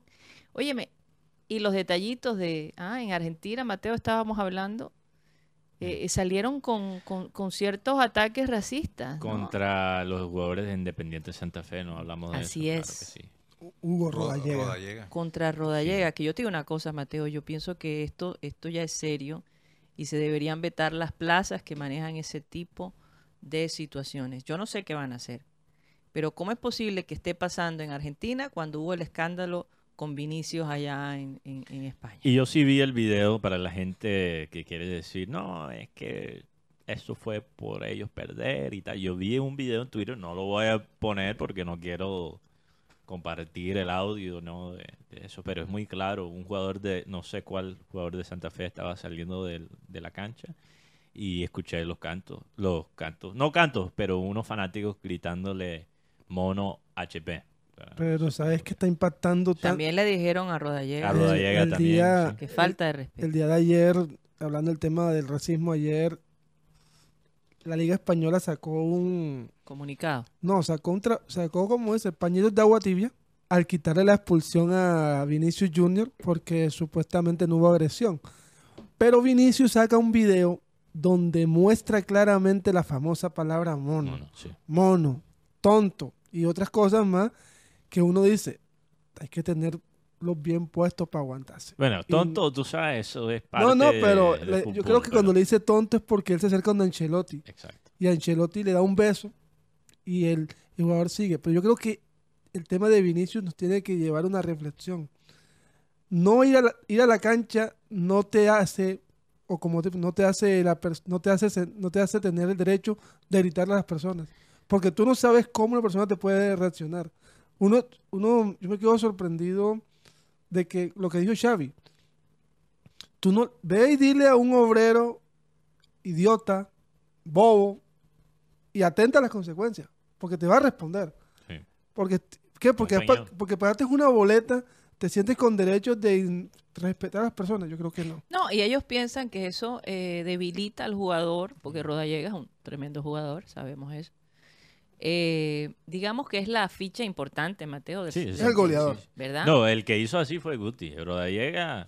Rodallega, A mí me gustaba Rodallega Rodallega es en mejor Wigan. que muchos de los que tenemos aquí. No, total. Y estuvo, a- estuvo a punto de llegar a Junior, pero a última hora el hombre había dado la palabra a- al Ah, equipo brasilero. Ok. Eh, aquí dijo la hija de Pelé, Kelly Cristina Nacimiento, sobre el caso de Vinicius. Dijo, el día del sepelio de mi padre, el presidente de FIFA, Infantino, me dijo que él iba a pedirle a cada país del mundo nombrar un estadio eh, en honor a mi padre. Me parece eso bello. Pero sería mucho más poderoso si para honrar el legado de, Se respetara. de, mi papá, que en vez de cambiar los nombres de los estadios, que el, que el presidente del FIFA usara ese poder para pelear contra el racismo, para no permitir que un jugador como Vinicius Jr. vive lo que pasó a mi padre en el Mundial del, del 1958, que sabemos que Fue en su propio país Pelé sufrió mucho racismo Sí. eh, y por fuera también. Cuando estaba Eso joven. es inaceptable. Hoy en Sí. día ese tipo de cosas ya no. No deberían ser permitidos, no deberían ser tolerados. Se deberían tomar medidas drásticas. Eh, eso que pasó en Argentina es sencillamente eh, el síntoma, ¿verdad? De, de- de esa fragilidad que tenemos a nivel de, de derechos humanos. El respeto por las otras personas está devaluado y, y hay que y, como institución yo pienso que con todo ese poder algo se puede hacer. ¿ah? Yo creo que Con también... Colombia yo creo Sí. que lo hemos, lo, lo hemos normalizado. Porque a veces es doloroso escuchar y hasta la gente, no, que eso hace parte del folclore del fútbol. Que lo vengan a ver, que lo vengan a ver. Eso no es un arquero, eso es una prostituta de cabaret, así. Señores, de todas maneras es un irrespeto a la persona, porque tú no sabes cómo reacciona esa persona. Yo me pongo a ver videos y digo, cualquier día un, hincha- un jugador se vuela la barda y le mete la mano a un hincha. Bueno, yo, yo, una cosa es la picardía que se ve en, la- en, la- en- en las interacciones entre los futbolistas y el fanático. Yo estoy, yo estoy de acuerdo con eso, eso se debe respetar. Y tú le quieres llamar a un, un arquero prostituta o hijo de prostituta, bueno, me parece barro con las prostitutas, pero, o sea, eh, eh, creo que es un poquito más válido que realmente degradar una persona por el Por color su de- color. por su, por su raza y Mira, su color mira de lo que dice Antonio Bendaño, Mateo. Eh, en el año 95, Freddy Rincón Así es. confesó que no salía en Madrid por los insultos de los ultras del Real Madrid. Tenía miedo Sus mismos fanáticos. y que el presidente de la época nunca hizo nada. Es que mi- mira, e- e- era para los ultras de Real Madrid que, que son por lo general derecha extremo. ¿no? Cada equipo tiene sus ultro- ultras y en Europa, en España y Italia y muchas veces se alinean con algún extremo político. En Italia hay ultras del extremo, del extremo derecha, hay ultras del extremo izquierda. En el caso de Real Madrid los ultras tienden a ser extremo derecha para ellos era imposible, una ofensa, ver una persona del color de piel de Rincón lucir la camisa de Real Madrid. Era algo para ellos inaceptable. Imagínate. Yo creo que esto lo Y eso ha cambiado obviamente Sí. con el tiempo, Lo pero yo creo que hay mucha lo- gente que todavía se siente así. Yo creo que esto lo rompió fue la llegada de Maquelele. Sí. Que Maquelele le tocó tan- un poco más duro que más duro que Vinicius, pero el hombre se supo sobreponer y la gente no olvida a Claude Maquelele. Es que ojalá se pudiera ver el fútbol por el, por el- los pies, por lo que se juega, no, no por cómo se ve la persona. Pero hay otro problema que también está dañando el fútbol y es el de las apuestas, señores. Mm. Esto de las apuestas, que hay jugadores que, que, que- que cometen errores porque si entre más tiros de esquina, entonces la, la apuesta más crece. En fin, eh, hay una serie de cosas que está condicionando y está dirigiendo quién gana y quién pierde. Entonces acondiciona a los técnicos, los árbitros están haciendo lo que les da la gana, eh, apoyando, me imagino, este tipo de cosas. Eso es lo que se dice.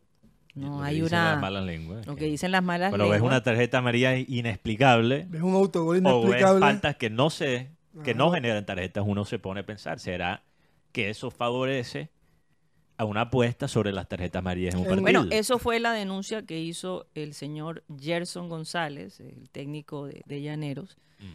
eh, que decía que definitivamente las apuestas está dañando el fútbol en este país y en general, ¿no? Porque las apuestas están por todos lados. Pero no todas las ligas tienen como su patrocinio principal Imagínate. una casa de apuestas. No, e- esa es la empezando por ahí.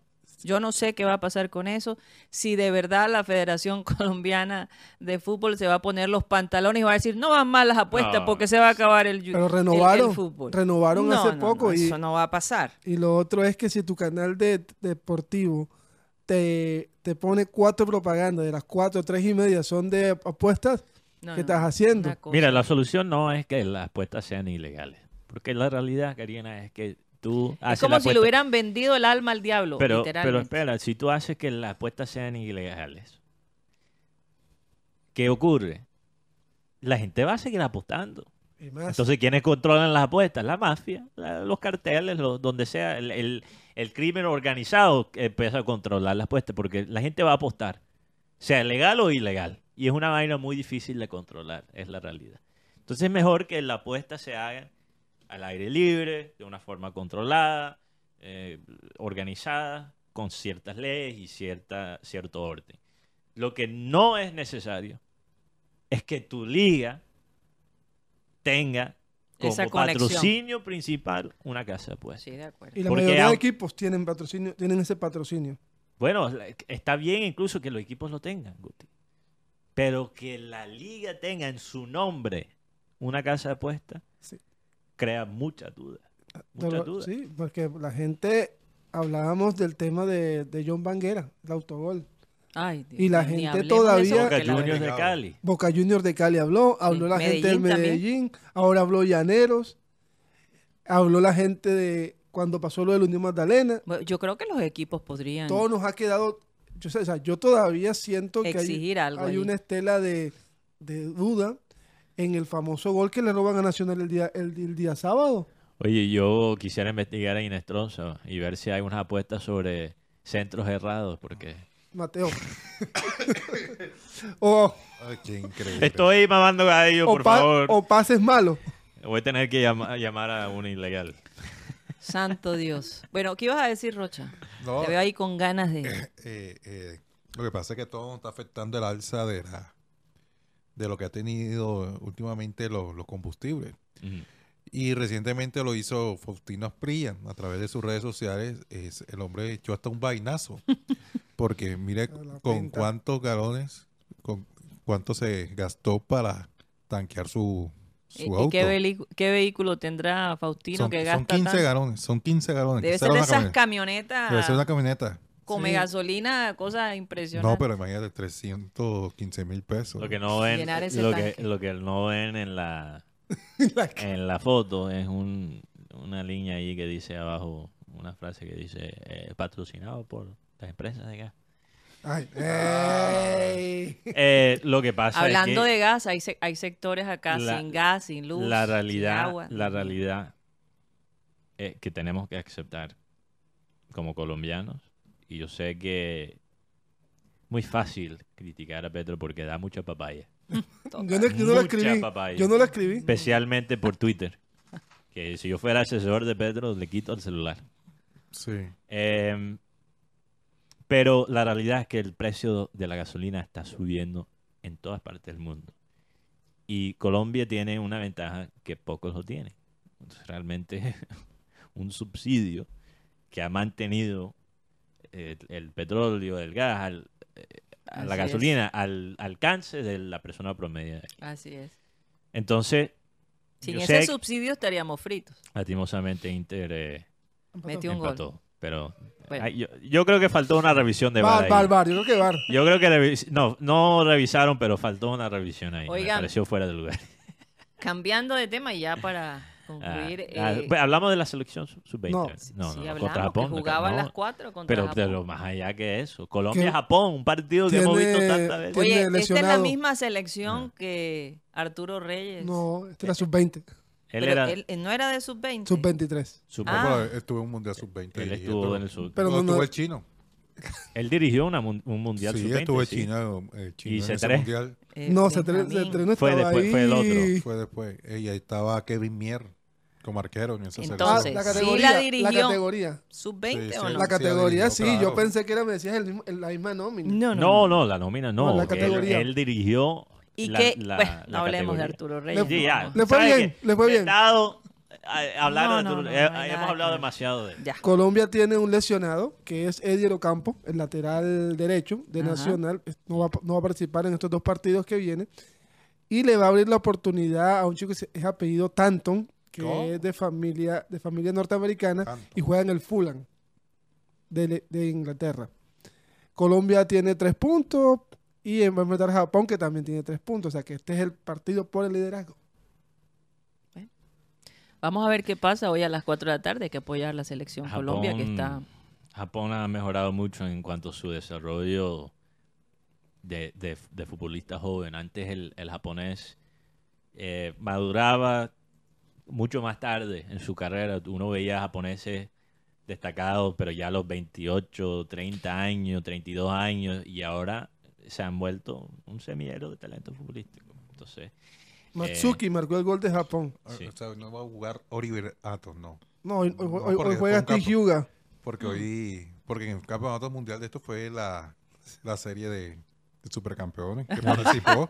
sí, el campeón. Ay, Los hermanos. Corioto. Oye, yo vi una jugada, no, Sí, no sí, recuerdo sí. dónde la vi. Y no me extraña que ellos imiten los supercampeones. ¿Dónde fui que vi esta jugada donde dos entraron a la misma vez, una tacleada a la misma vez contra un eh, jugador contrario eh, y los dos remataron la pelota a la misma vez. Y parecía una jugada de supercampeones. ¿Qué De, digo? de los hermanos Corioto.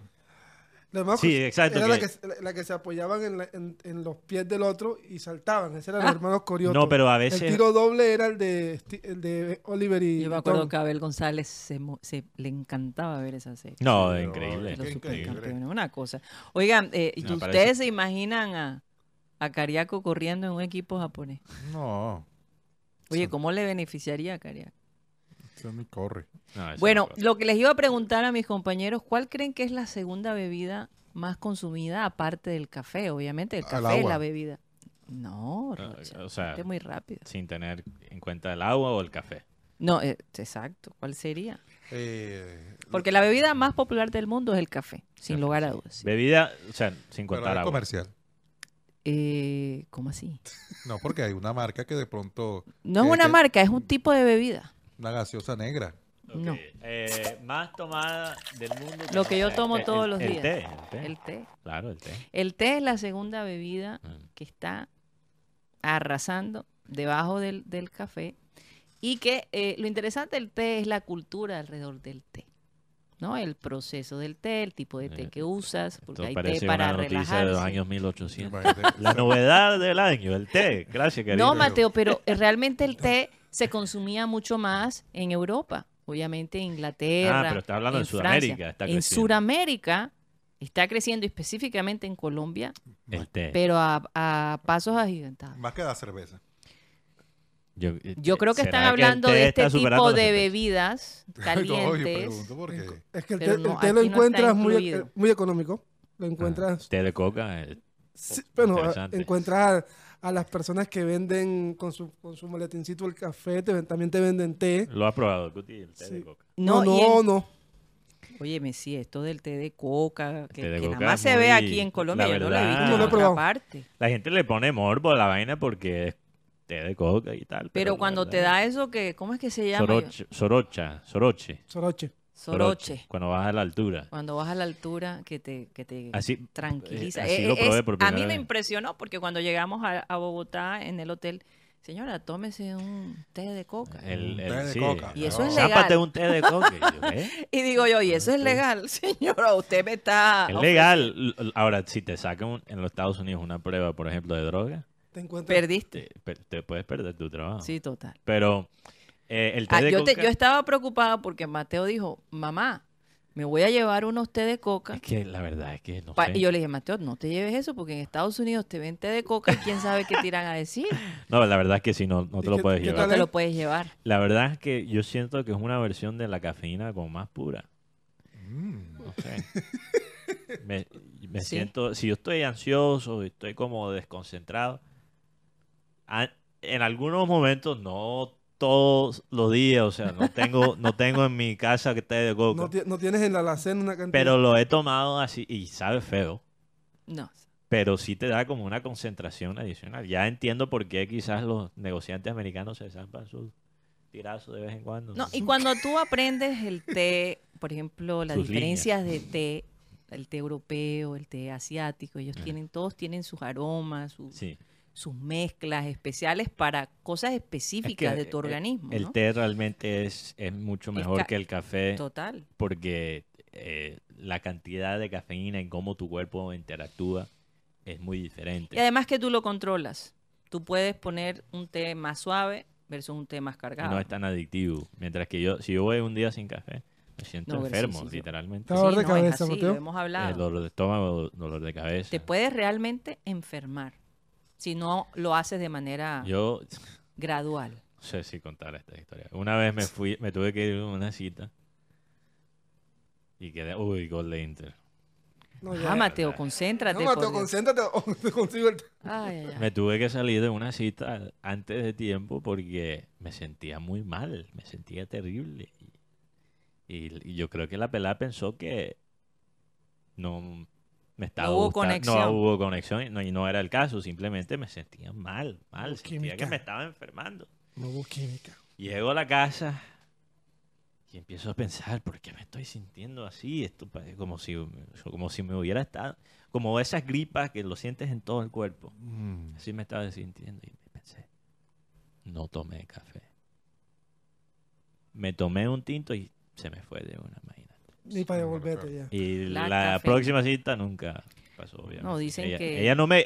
yo le traté de explicar la situación y pensó que era una excusa chimba. Pensó que yo le estaba haciendo del fuego y que no quería nada con ella. El fo- Eso, eso es verdad, eso No, yo sé que sí. Eh, lo que pasa es que últimamente, a, a raíz de esta separación de Shakira con, con Gerard Piquet, eh, a través de las redes sociales se ha mostrado eh, las, divers- dive- eh, las diversas o, o los- las diferentes actividades que está haciendo Shakira. Por lo menos No, la, está pasándola increíble. so- eh, hay una imagen, hay un video donde está surfeando ya ella en Miami, eh, donde está viviendo ella. En Puerto. Eh, Yo no sé si es en Puerto, pero lo hace No, muy bien. no, eso, es- eso es en Miami. Se da muy bien. Y en las noches se va a, a ver a los hits de Miami, donde, sí, donde comparte con los hijos, donde se ve Allá. Imagínate, uno estando en el Elias Chewin, por lo menos aquí, Shakira. Hablando de Lia Chewin. Yo algún día voy a espantojopear en el. Elías Chewin y me voy a sentar ahí. Ahí, ahí. la cancha. Ahí, ahí, ahí está Guti. Y, es- y está con el hermano. pasó ¿eh? conmigo? El hermano, el El hermano y los. el no, el peleonero, palco, Rocha, el En el palco, en el palco. Allá está Guti, allá está Guti. Oye, eh, me da la impresión de que la gente como que no la reconoció en el momento, como que... No, No, claro que sí, más Sí, bien que la gente se quedó. Como que Pero, pero qué Estaba- decencia. Estaban en, en pleno, en pleno partido. Karina, tienes que entender, ahí está la hija de Trump. Esa sección son puras personas Sí. famosas. Y- Es y- una final de unas finales de conferencia. O sea, la que le ha traído la, Tonino, la- ¿eh? la que le ha traído el ánimo o la suerte a Hit es ella. Bueno, no sé cuál Ese partido es su hermano del alma, ¿no? Ese fue, el que, ese fue el que se dio a, a puños con Piqué. No sé, No. pero oye, te- le tiro un dato Y si, si, si lo hizo, me alegro No, no, sí. Porque como hermano mayor lo hubiera levantado yo a patadas. hubo eso sí. puños, hubo puños. Les tiro Claro que algo, les tiro un dato aquí interesante.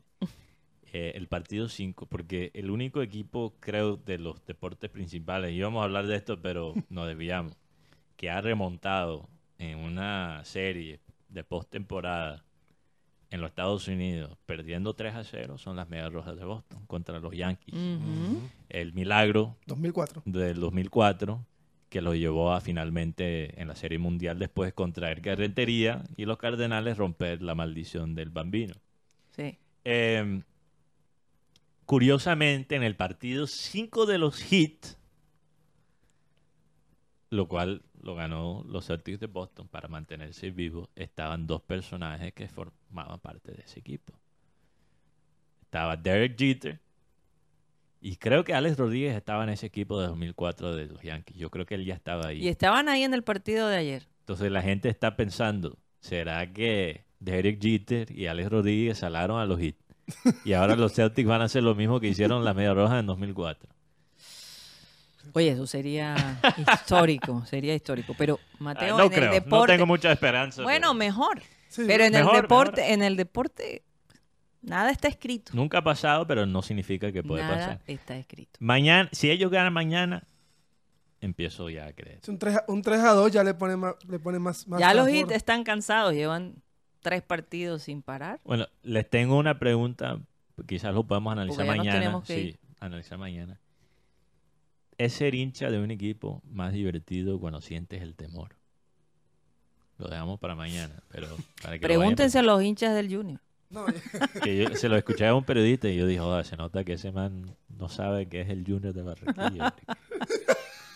Somos masoquistas. Solo estamos en el temor siempre, hasta Somos cuando, mártires del fútbol. hasta cuando ganamos estamos asustados. Oigan, nos vamos. Muchas gracias por haber estado con nosotros. Vamos a pedirle a nuestro amado Abel González Chávez que por favor despida el programa. Oración de Moisés, varón de Dios, dice así. Enséñanos de tal modo a contar nuestros días que trai- a contar nuestros días que traigamos al corazón sabiduría. Enséñanos de tal modo a contar nuestros días que traigamos al corazón sabiduría. Sabiduría es importante. Señoras y señores, se nos acabó el time. Satellite, satellite, satellite, satellite.